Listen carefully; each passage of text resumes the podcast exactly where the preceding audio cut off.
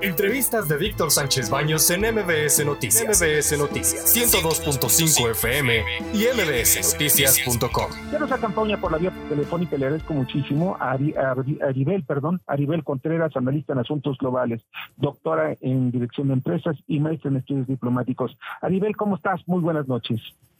Muy buenas noches, Víctor. Gracias por la gentil invitación para poder platicar pues de estos alcances, implicaciones y consecuencias en el ámbito económico, financiero, comercial y energético de lo que estamos viendo a la distancia, pero también a la cercanía sobre lo que los sucesos que ocurren en Ucrania, Víctor. Así es, pero ¿cuáles son los que nos van a impactar directamente? Que ya nos están impactando, por cierto. Sin duda alguna, Víctor, y qué bueno que lo puntualices de esa manera, ya que de entrada estamos viendo que ya la afectación es inmediata en el sector de los granos. Por ejemplo, para compartir a tu auditorio, Ucrania más Rusia eh, proveen al mundo el 25% de lo que se consume a nivel mundial del trigo. el trigo es una materia prima que se cotiza en los mercados eh, a futuro. De igual manera, otro pilar que hay un impacto, pues es en los metales. Cuando pensamos en metales, Víctor, de inmediato se nos viene a la mente el, el, oro o la plata, pero no, también tenemos que considerar lo que es el aluminio, el níquel, cobalto, que son materias primas que se utilizan en diferentes sectores, ejemplo, el acero, pues en la industria automotriz. Entonces, cuando eh, tenemos claro qué tan importante es Rusia como proveedor a las cadenas de suministro en estos sectores, eh, visualizamos el impacto en los mercados eh, de este otro commodity que eh, han estado al alza y lo mismo sucede sin duda pues con lo que hemos ya venido viendo en diferentes momentos y medios lo que es el alza del precio del petróleo, el gas natural y el carbón. En el caso del petróleo, pues ya JP Morgan ha estimado que puede llegar el barril a eh, costar hasta 150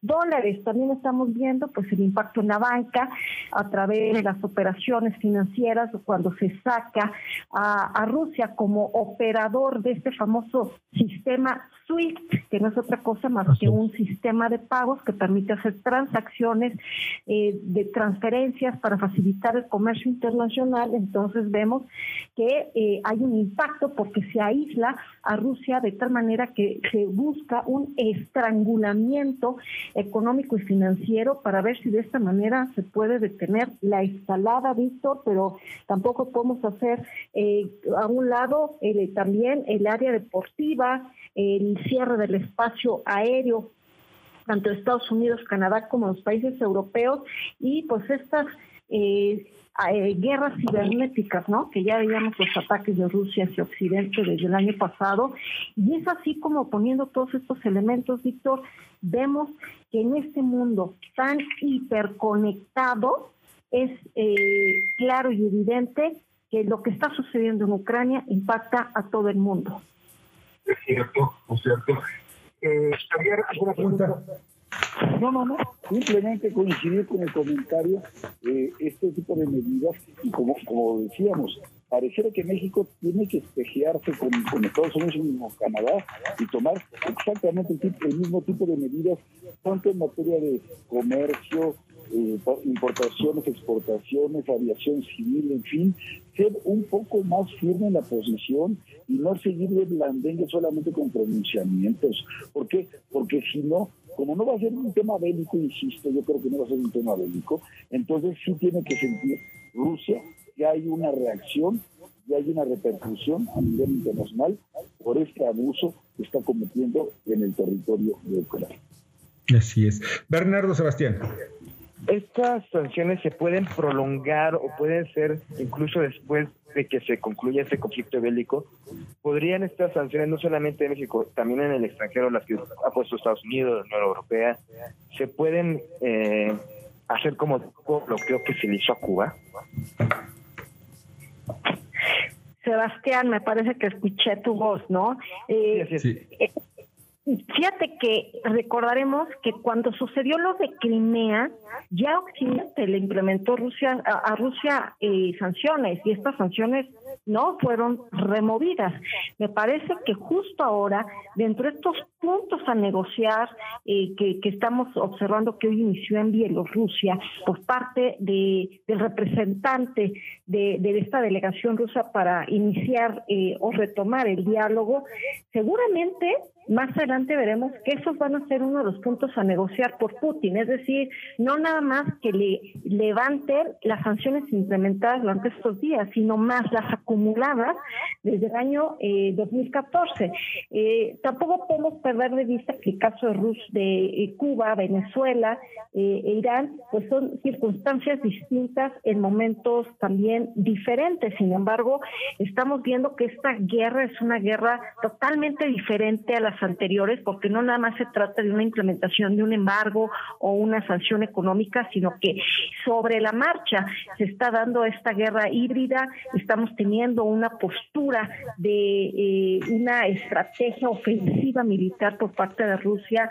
eh, rápida, fue el factor sorpresa y seguramente eh, su intención es que sea algo rápido, porque en caso de prolongarse, pues no solamente aumentarán las sanciones, sino que inclusive el costo eh, monetario eh, se va prolongando y no precisamente ahorita la economía de Rusia se encuentra en, el mejor momento, tampoco significa que está eh, en quiebre, ya bastante se ha encargado Putin pues de tener sus propias reservas de oro, reservas de alimentos, reservas eh, pues de arsenal militar para poder hacer frente justo a estas sanciones, porque él ya sabía que esto iba a suceder, puesto que ya las venía viviendo desde hace ya pues prácticamente y pues siete años.